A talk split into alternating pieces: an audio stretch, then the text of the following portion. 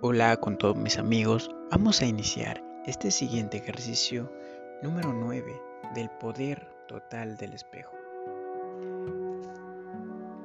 Eh, empezaremos, ve delante de tu espejo, mira el dibujo que pegaste cuando eras pequeño. Dedica un momento para decirle a tu niño interior que te preocupas por él Repite estas afirmaciones.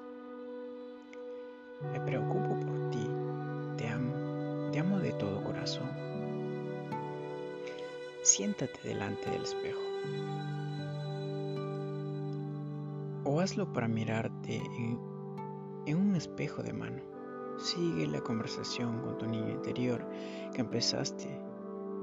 Podrías comenzar con una disculpa diciéndote algo como lo siguiente. Siento no haber hablado contigo en años.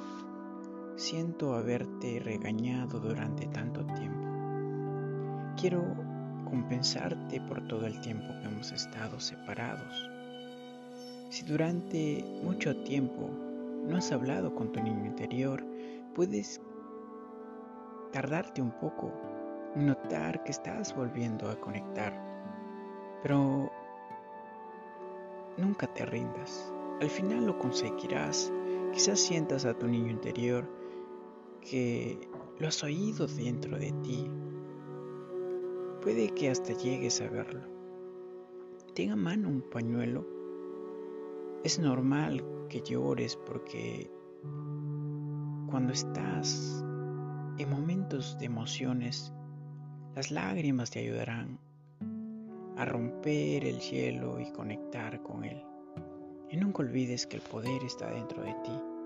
Muchos éxitos y grandes bendiciones para todos y cada uno de ustedes, mis amigos, mis amigas, que hoy me escuchan y quieren aprender algo nuevo de este grande